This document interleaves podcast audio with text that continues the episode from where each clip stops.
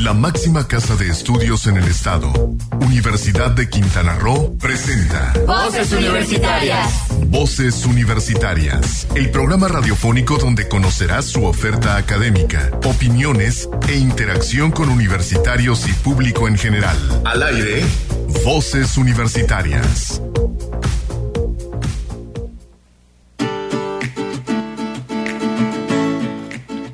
Muy buenas tardes, las 4 con un minuto, hora de iniciar Voces Universitarias Radio, el programa de vinculación de la Universidad de Quintana Roo con la comunidad en general, con la comunidad quintanarroense, con la comunidad de Cozumel, con la comunidad universitaria.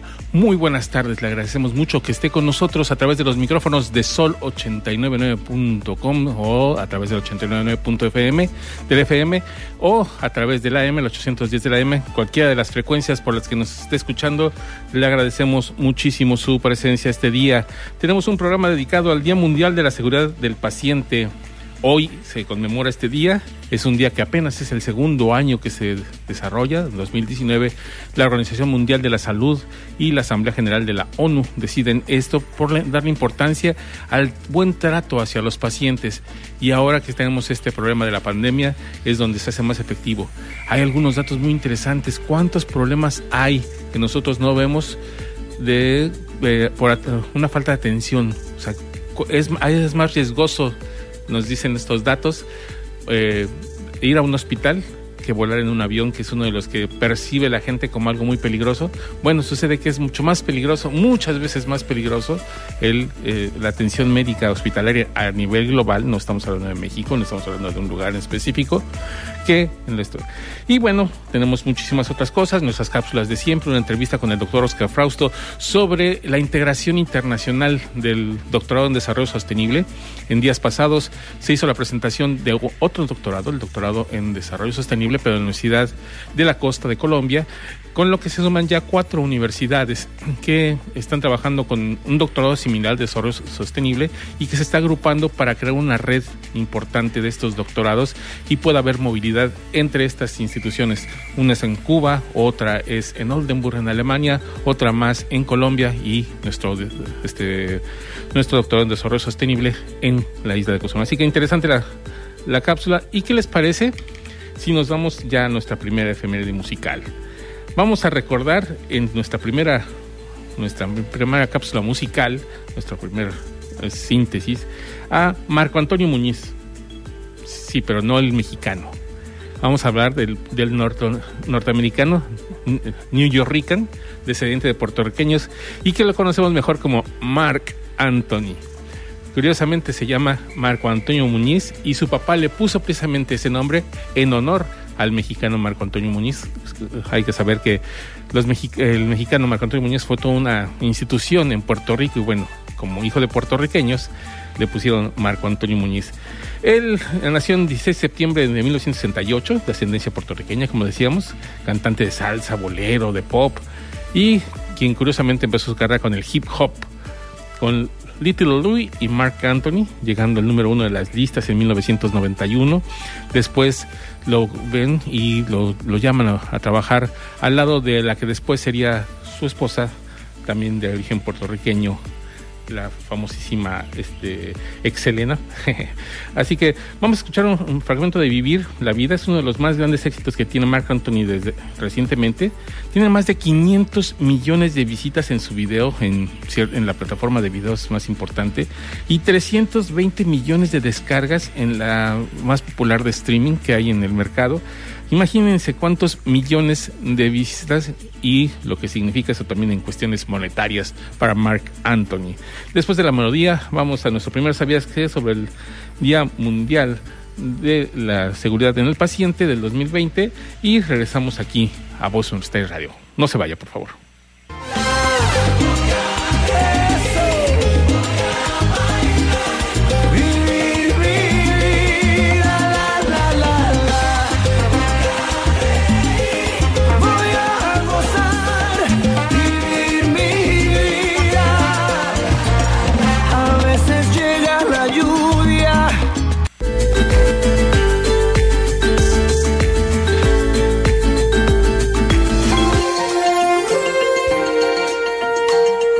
¿Sabías que?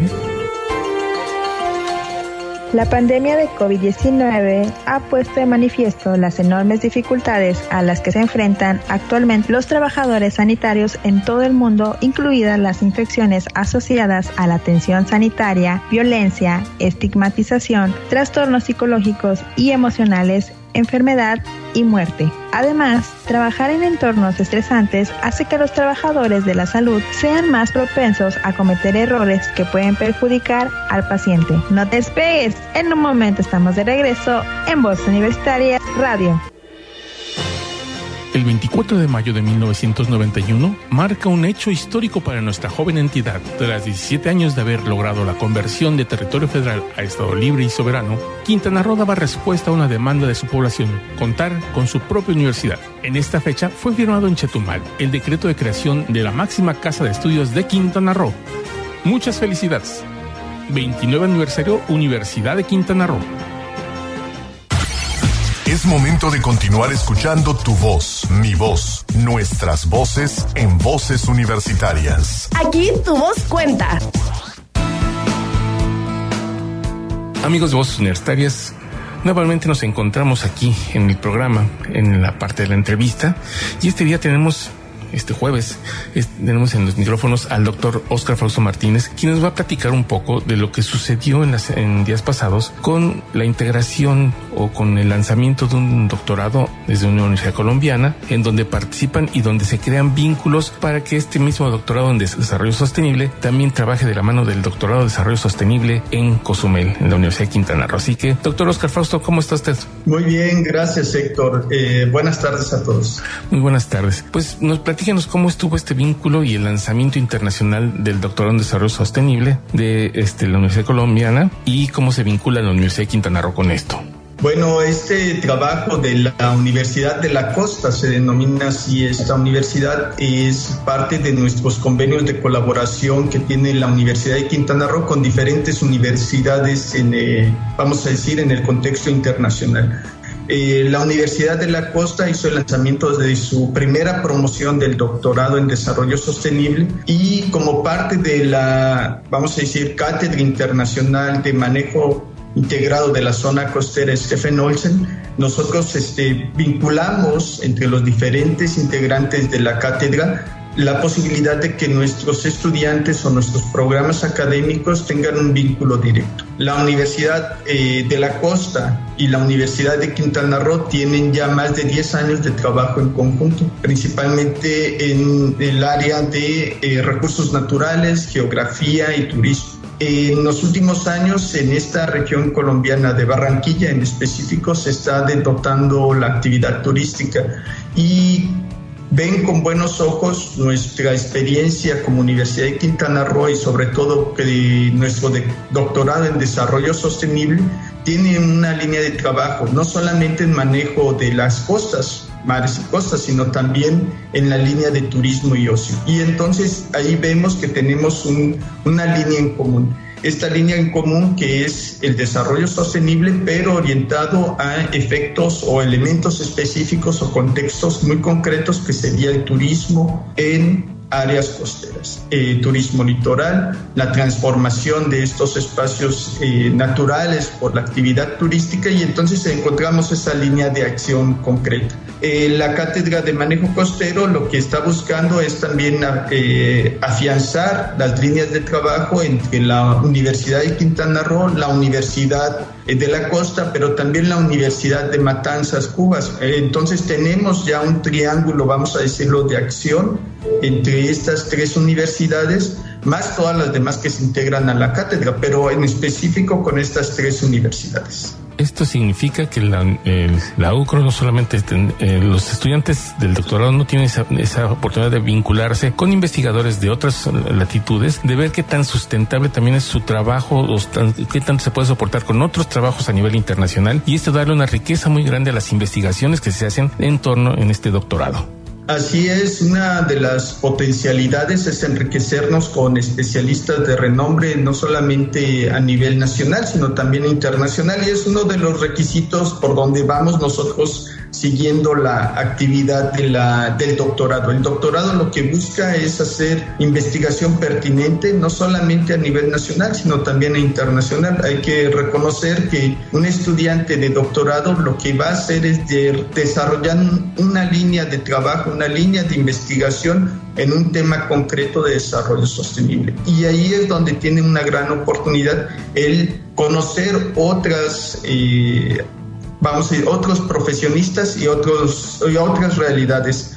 La gran ventaja que da el, el, vínculo o los convenios de colaboración es que los estudiantes pueden ir a estudiar, a hacer una estancia de trabajo o de, más bien de estudios eh, con estos profesionistas de, de, desarrollo sostenible y en específico con el manejo costero y el turismo que tienen ahí en, en Colombia. ¿Y cómo se está haciendo? ¿Cómo se está guiando? Recordemos que Colombia es uno de los países principales que han adoptado eh, los objetivos de desarrollo sostenible y con la implementación de la agenda. Ellos tienen un, una trayectoria con ONU Habitat muy grande y de ahí la idea de vincular estas políticas ya eh, concretas de desarrollo sostenible a nivel local. Y esa experiencia yo creo que va a servir también mucho. Nosotros con la experiencia de la implementación de un turismo, de una realidad de política costera o planeación costera, y ellos con una política ya muy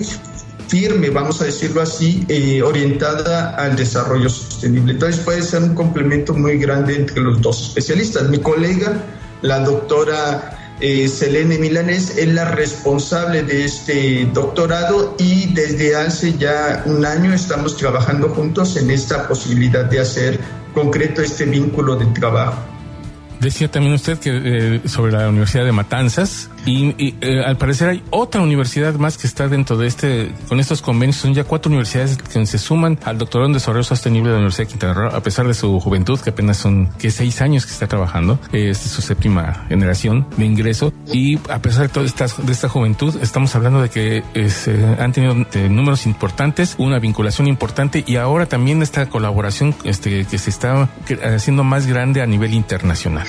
Bueno, la gran oportunidad que tuvo la creación del doctorado en desarrollo sostenible fue una propuesta de colaboración con la Universidad de Oldenburg y hacer precisamente una, un vínculo entre nuestra maestría en gestión sostenible del turismo los principios del doctorado en desarrollo sostenible y empezar a vincular la red en una red de eh, investigación y de formación de recursos humanos en desarrollo sostenible. Y de ahí precisamente nació esa colaboración que actualmente sigue en pie con el doctor Luis Mejía como uno de sus pilares y responsables de, esta, de este vínculo.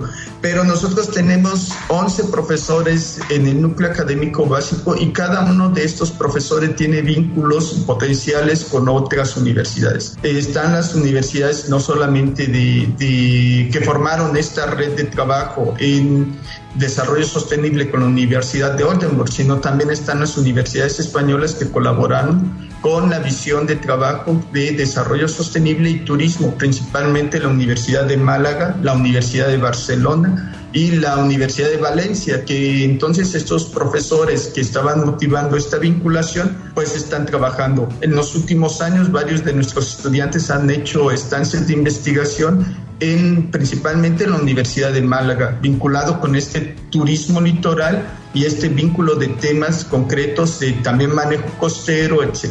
Otra posibilidad muy grande ha sido el trabajo con las universidades de América Latina, en específico también con Centroamérica, pues es una de las visiones que tiene la Universidad de Quintana Roo, vincularse mucho con el Caribe y Centroamérica. Y entre ellos están las colaboraciones con la Universidad eh, de Costa Rica, la Universidad también Nacional de Costa Rica, ahora la Universidad eh, Centro Universitario de la Costa de Colombia, pero la Universidad de La Habana y la Universidad de Matanzas, aunque tenemos también un antecedente muy fuerte con las universidades cubanas ya en trabajo específico. Y lo importante también entender que esto amplía mucho el marco de colaboración que tenemos a nivel nacional. Nosotros tenemos dos elementos nacionales de colaboración muy bien señalados, uno a través de CUMEX con la, esta red de organización universitaria de calidad y entonces nuestros estudiantes pueden realizar estancias en cualquiera de estas instituciones de CUMEX o de la NUYES también. Y esta ha sido una tradición muy fuerte con los profesores de,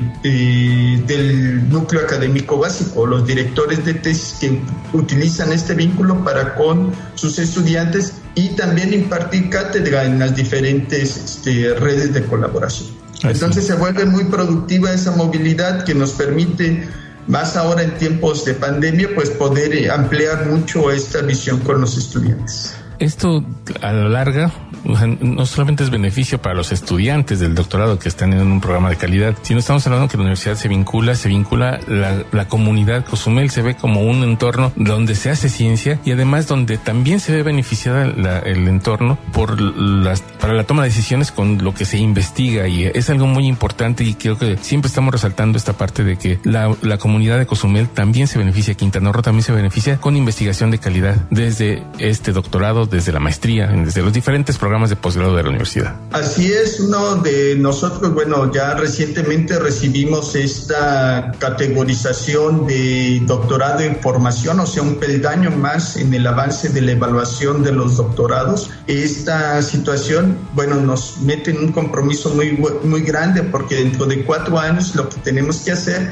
es subir un peldaño más a un doctorado consolidado. Esa es una meta muy clara ahora que estamos haciendo nuestro plan institucional de desarrollo es que nuestro doctorado sea reconocido como un doctorado de calidad. Contamos con los profesores, contamos con los estudiantes, contamos con las vinculaciones, pero lo más importante es tener esto, esta investigación pertinente. Y ahora actualmente se busca mucho esta visual, visibilizar nuestro programa y sus investigaciones para que la comunidad conozca qué hacemos. Para eso hay talleres, hay congresos, hay charlas y los invitamos a seguir la página eh, de Facebook y la página web de la, este, del doctorado donde eh, brindamos mucha información de lo que se hace en el doctorado, pero además también se muestra esa posibilidad de poder hacer intercambios. Algo muy importante es que los miembros del doctorado o del posgrado sepan que tienen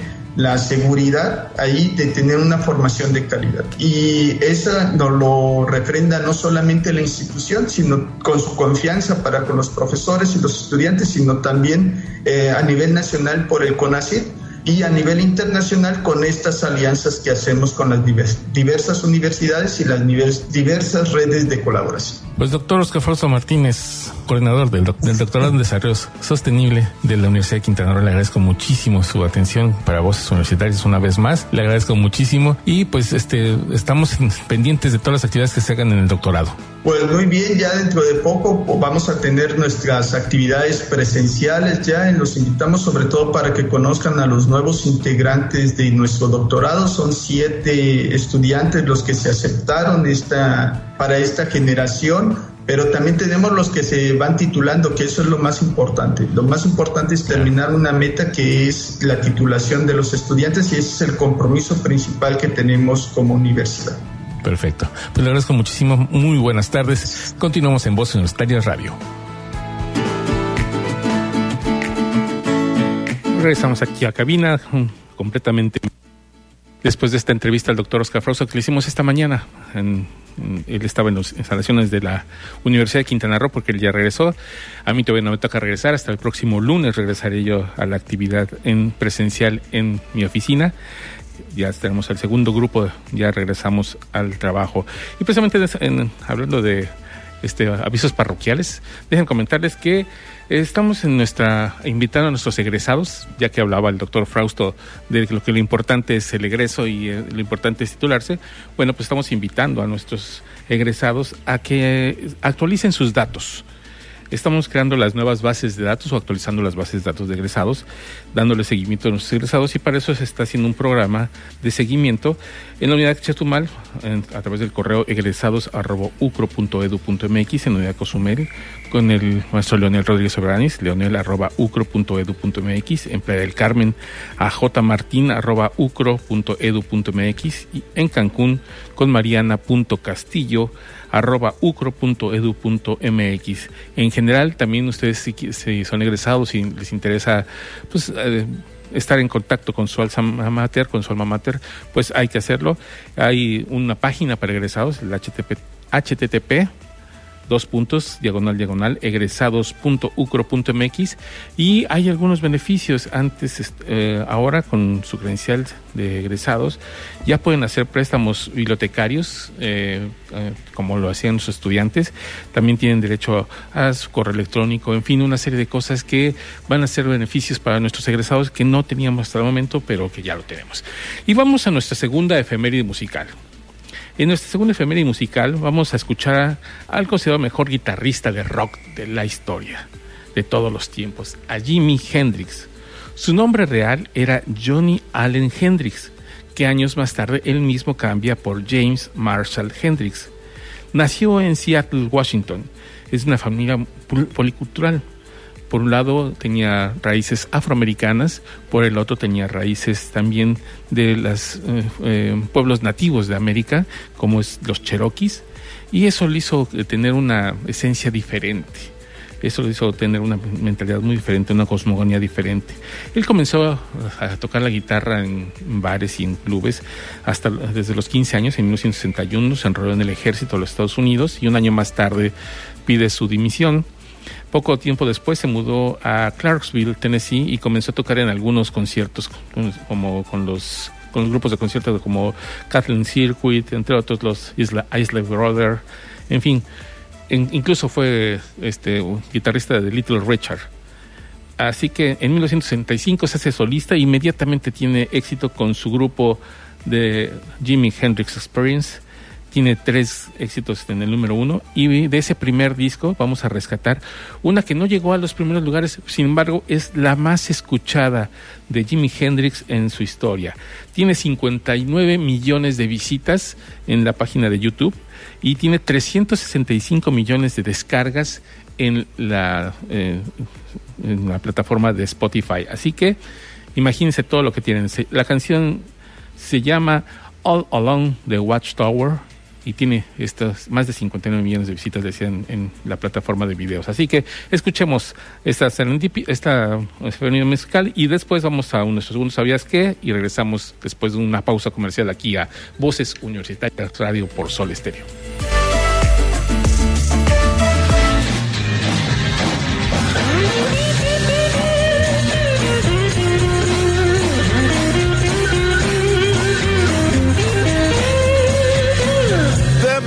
Some kind of way out of here.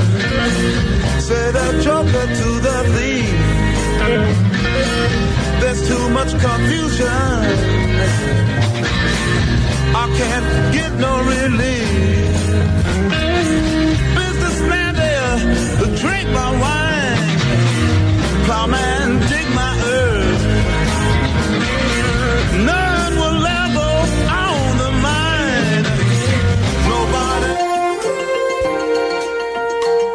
¿Sabías que?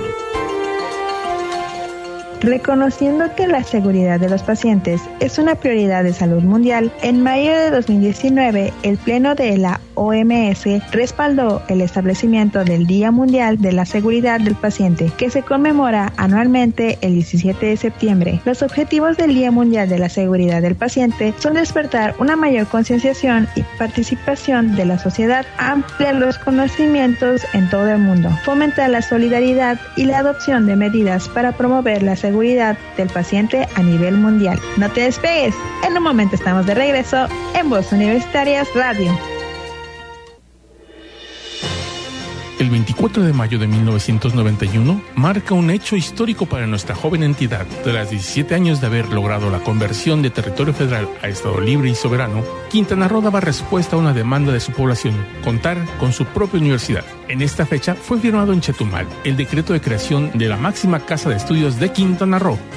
Muchas felicidades. 29 aniversario Universidad de Quintana Roo. Es momento de continuar escuchando tu voz, mi voz, nuestras voces en voces universitarias. Aquí tu voz cuenta.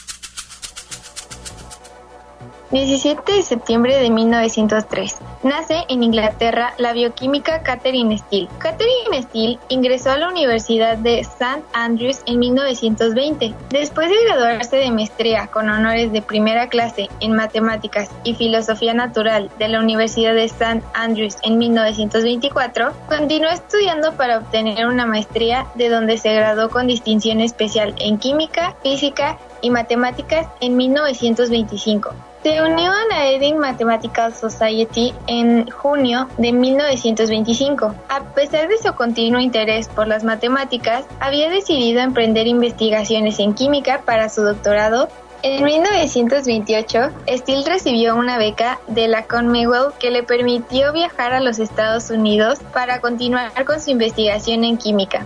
Trabajó en la Universidad de Illinois durante dos años y luego durante un año en Harvard, donde vivió en Edmonds Hall. Durante su tiempo en los Estados Unidos, conoció a Louis Hamilton Booth, con quien más tarde se casó.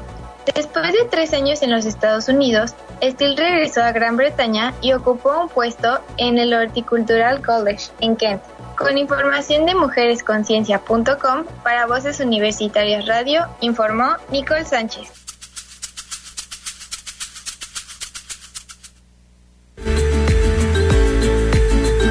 Agradecemos a Nicole Sánchez su, su y ahora vamos con una cápsula, con la cápsula que nos presenta, es, perdón, Kyoko Castañeda.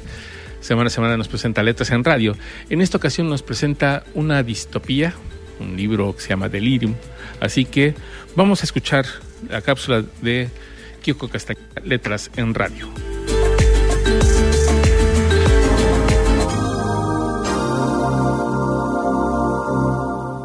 Hola, soy Kyoko Castañeda y estás escuchando Letras en Radio por Voces Universitarias. Las enfermedades más peligrosas son aquellas que nos hacen creer que estamos sanos. Lauren Kay. Desde hace mucho leí un libro que me fascinó por completo. Un libro que nos habla de un mundo donde no hubiese sentimientos. ¿Qué pasaría? Del libro que les estoy hablando, o más bien de la distopía que les estoy hablando, es de Delirium de Lauren Cave. Este libro la verdad es que me dejó fascinada cuando lo leí. Un libro que nos habla de un mundo donde no existe el sufrimiento, no existe estar enamorado, no existe nada que nos pueda hacer sufrir. Delirium de Lauren Oliver es una distopía la cual tiene como tema principal el amor. Sin embargo, este es considerado una enfermedad llamada Deliria nervosa de amor. ¿Qué pasaría si viviéramos en un mundo sin sentimientos? ¿Se han llegado a preguntar alguna vez eso? Seguramente sería un mundo un tanto complicado para algunos y un tanto fácil para otros. Esta pregunta es la principal en la trama de Delirio. ¿Qué pasaría si no fuéramos capaces de elegir con quién vivir el resto de nuestros días y todo estuviera controlado por el gobierno? Esta es la historia de Elena Holloway, una joven que está por cumplir la mayoría de edad y como todos los jóvenes de su ciudad va a recibir la intervención, la cual la privará de todo sentimiento que pueda denotar amor. A partir de esto, su vida será controlada. Elegirán quién será su esposo o quién es el indicado para ella y toda su vida se volverá una mentira. Sin embargo, todo cambiará cuando conozca a Alex, un joven que le ayudará en muchos sentidos, pero sobre todo le enseñará a amar. Pero esto no puede ser posible ya que la intervención está cada vez más cerca. Irena no quiere humillar nuevamente a su familia, pero los secretos de Alex la pondrán en un grave peligro. Una propuesta, una traición y algunas mentiras y decisiones difíciles son las que encontraremos en esta historia. Pero ¿qué pasará con Lena y quién es Alex? Personalmente es un libro que me encantó. Es realmente bueno desde la narración hasta la trama principal. Tiene unos giros que no te esperas, lo cual hace que el libro te encante y quieras seguir leyendo. Me gustó mucho el personaje de Elena, ya que es una joven con muchos miedos y dudas, sentimientos que toda persona pasa en su adolescencia. Pero en ella podemos ver algo diferente, pues su temor es que no quiere ser igual a su madre y al mismo tiempo no quiere volver a traicionar a la poca familia que le queda. Sin embargo, Alex le ayudará a dudar una y otra vez sobre lo que está bien y lo que no. Lo que hará que esa Elena que conocemos al principio de la historia cambie. Creo que es ahí cuando vemos el poder que tiene una persona en nuestra vida y que puede hacerte cambiar. Sin embargo, no es el único cambio que veremos en Elena. Veremos muchos más. Cosas relacionadas a la traición y la confianza que depositas en una persona a la que le tienes mucho aprecio. Un libro con el cual me cuestioné muchísimas cosas, sobre todo la lealtad, que es algo importante que podemos ver en este libro, además de que es la primera vez que leo una historia en donde el amor es una enfermedad, lo cual no está muy alejado de la realidad, o al menos eso pienso, pues el amor te hace ser diferente y ver el mundo con otros ojos en cierta manera. Y podría llegar a ser una enfermedad si lo vemos en el lado de la psicología o lo vemos desde algún otro punto, pero este no es el foco principal. Delirium es un libro que le recomiendo a las personas que les gusten las distopías y los romances, pues es una historia juvenil realmente fresca, una narración sorprendente que te robará muchos suspiros y un final que te hará que quieras continuar leyendo más esta historia, porque el final no es solo Delirium, continúa con dos libros más que estoy segura que te atraparán muchísimo más que el primero. Para Voces Universitarias Radio, Kyoko Castañeda. Espero tengas un excelente día.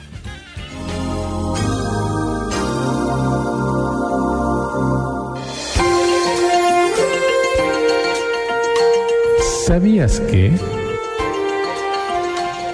La seguridad del paciente es un grave problema de salud pública mundial. Se estima que el riesgo de morir en un viaje en avión es de 1 en 3 millones, mientras que el riesgo estimado de morir por un accidente médico prevenible mientras se recibe atención médica es de 1 por cada 300 casos. Las industrias con mayor riesgo percibido, como la aviación y la nuclear, tienen un historial de seguridad mucho mejor que el de la atención sanitaria. No te despegues, en un momento estamos de regreso en Voz Universitarias Radio. 24 de mayo de 1991 marca un hecho histórico para nuestra joven entidad. Tras 17 años de haber logrado la conversión de territorio federal a Estado libre y soberano, Quintana Roo daba respuesta a una demanda de su población, contar con su propia universidad. En esta fecha fue firmado en Chetumal el decreto de creación de la máxima casa de estudios de Quintana Roo. Muchas felicidades. 29 aniversario Universidad de Quintana Roo. Es momento de continuar escuchando tu voz, mi voz, nuestras voces en voces universitarias. Aquí tu voz cuenta. Regresamos a Voz, voz Universitarias, son las 4.44 de la tarde. Estamos completamente en vivo transmitiendo desde las oficinas, desde los micrófonos de Sol Comunicaciones. Y estamos listos para presentarles ahora nuestra Eureka, nuestra cápsula de Eureka, que en esta ocasión no hablamos de serendipias científicas, sino de las literarias. Este mes de septiembre nos dedicamos a las, a las serendipias literarias y en esta ocasión vamos a una serendipia sorprendente, el viaje a la luna. Vamos a escuchar esto que nos prepara Silsa Jaimes.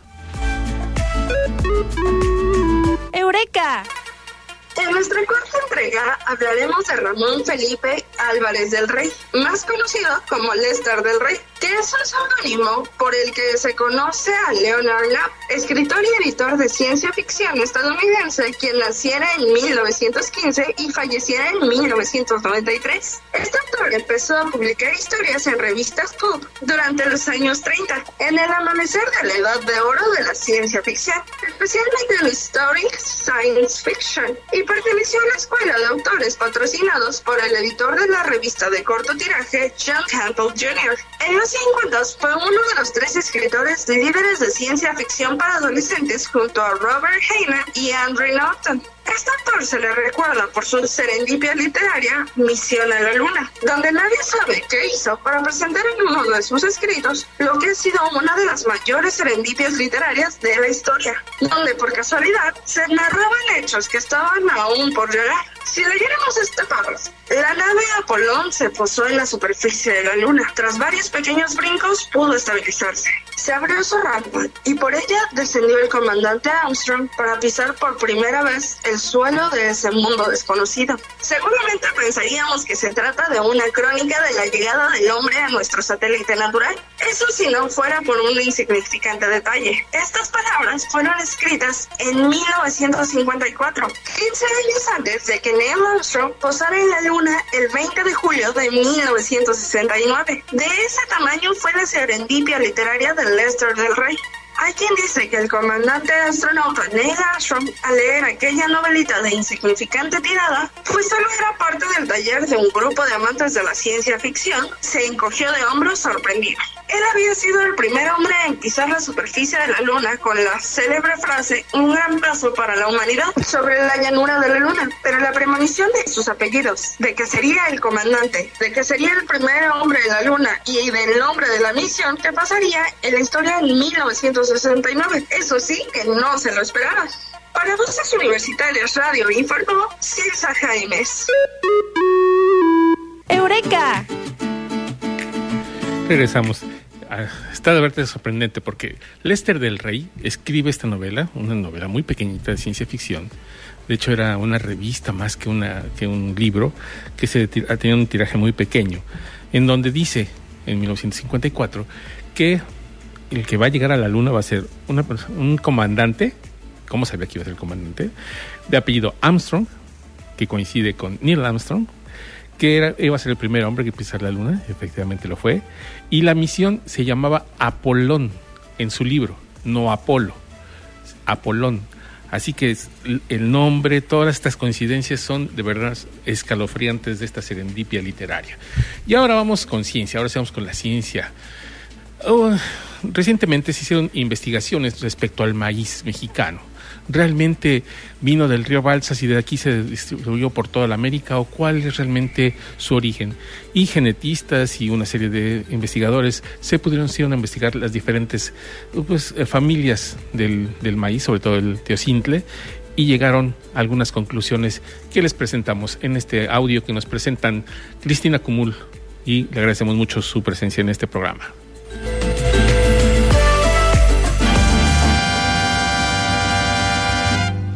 La ciencia en México.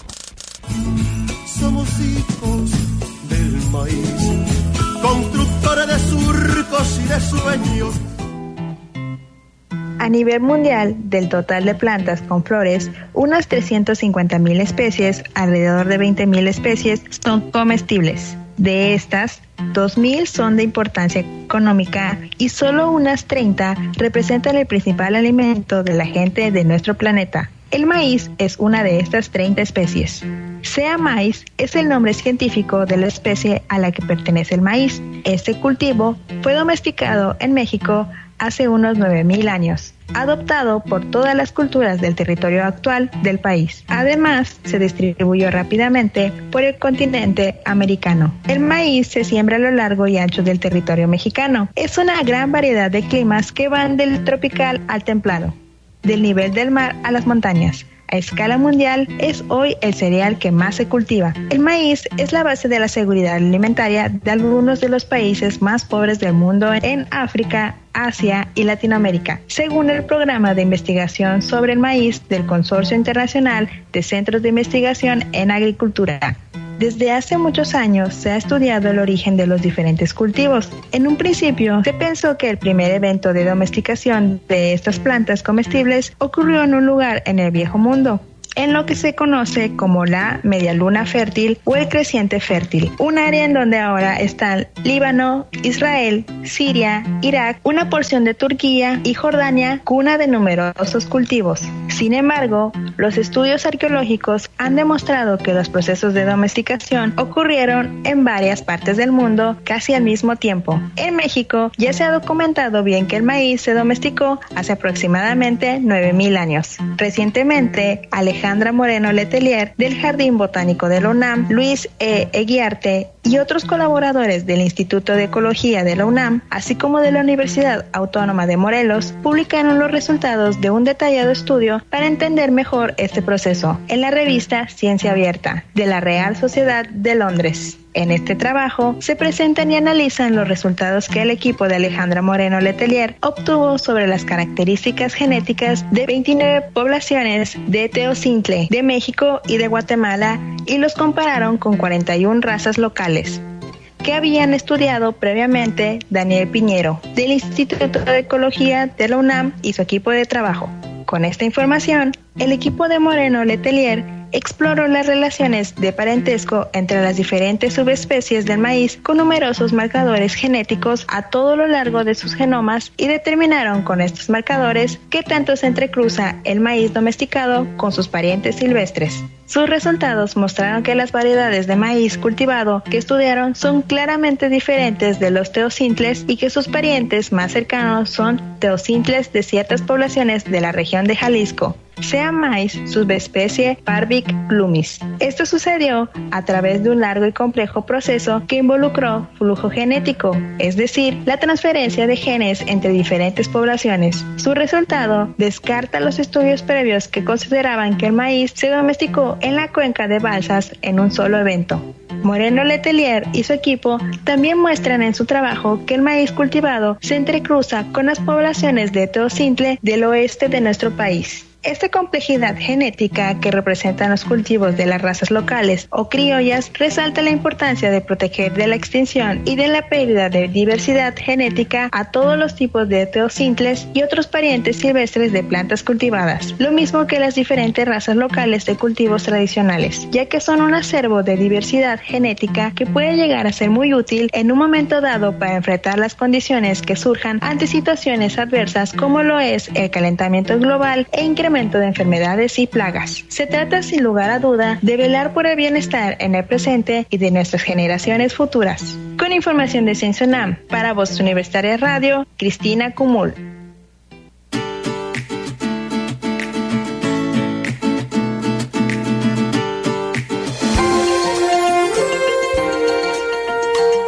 ¿Sabías que? Los eventos adversos por falta de seguridad en la atención son probablemente una de las 10 causas principales de muerte y discapacidad en el mundo. Datos recientes indican que cada año se producen 134 millones de eventos adversos por falta de seguridad en la atención recibida en hospitales de los países de ingresos bajos y medianos y que 2,6 millones de ellos resultan mortales. No te despegues, en un momento estamos de regreso en Voces Universitarias Radio. El 24 de mayo de 1991 marca un hecho histórico para nuestra joven entidad. Tras 17 años de haber logrado la conversión de territorio federal a Estado libre y soberano, Quintana Roo daba respuesta a una demanda de su población, contar con su propia universidad. En esta fecha fue firmado en Chetumal el decreto de creación de la máxima casa de estudios de Quintana Roo. Muchas felicidades. 29 aniversario Universidad de Quintana Roo. Es momento de continuar escuchando tu voz, mi voz, nuestras voces en voces universitarias. Aquí tu voz cuenta. 16.56, regresamos aquí a Voces Universitarias en la parte final del programa, ya nada más para darles algunos, algunas noticias. El pasado día 15 de septiembre se realizó la entrega de becas por parte de la Fundación Comunitaria Cozumel, como lo hace casi Fundación Cozumel, como lo hace cada semestre. En esta ocasión se sumaron 13 alumnos de nuevo ingreso que entraron a esto, un alumno de eh, para titulación y fueron 68 alumnos que renovaron su beca de la Universidad de Quintana Roo, bueno, de la este, Fundación Comunitaria Cozumel, la Fundación Cozumel, las becas universitarias, y se entregó un cheque por 123.770 pesos para el pago de estos, de estas, este, becas. Le agradecemos desde 2003 hasta la fecha, la Fundación Cozumel IAP ha entregado 2.327 becas un total de 37 becas Supérate. Eh, 2.327 han sido de colegiatura, 37 de Supérate. Y de titulación han sido 140 becas, un total de 2.504 becas, con un total, eh, con más los gastos de operación y todo, de, de 4.211.676 pesos con 96 centavos todo eso ha entregado a los alumnos directamente. No, realmente la, este, universidad es una gestora de este apoyo porque el, apoyo llega directamente a los jóvenes de las diferentes carreras. Así que le agradecemos muchísimo a la Fundación siempre su apoyo y pues ya nos vamos, ya nos vamos. A los egresados los invitamos a que sigan la página de internet de Facebook de la universidad para que se enteren de los que les deseamos de esta seguimiento de egresados que se está haciendo es interesante porque van a tener muchos beneficios en cuanto a pues a todo lo que son las cuentas de internet y una serie más de, préstamo de libros, todo lo que serían servicios, como si fueran estudiantes, los van a mantener ahora como egresados. Así que no lo dejen pasar. Y pues ya nos vamos. Le agradecemos mucho a quienes hacen posible este programa, a Nicole Sánchez, a Silsa Jaimes, a Cristina Cumul, a Kiojo Castañeda. Muchísimas gracias por sus voces, por prestarnos sus voces para este programa. Y su servidor Héctor Zacarías se despide de ustedes y les decimos que hasta la próxima semana aquí a través de Voces Universitarias Radio por Sol Estéreo. Muy buenas tardes.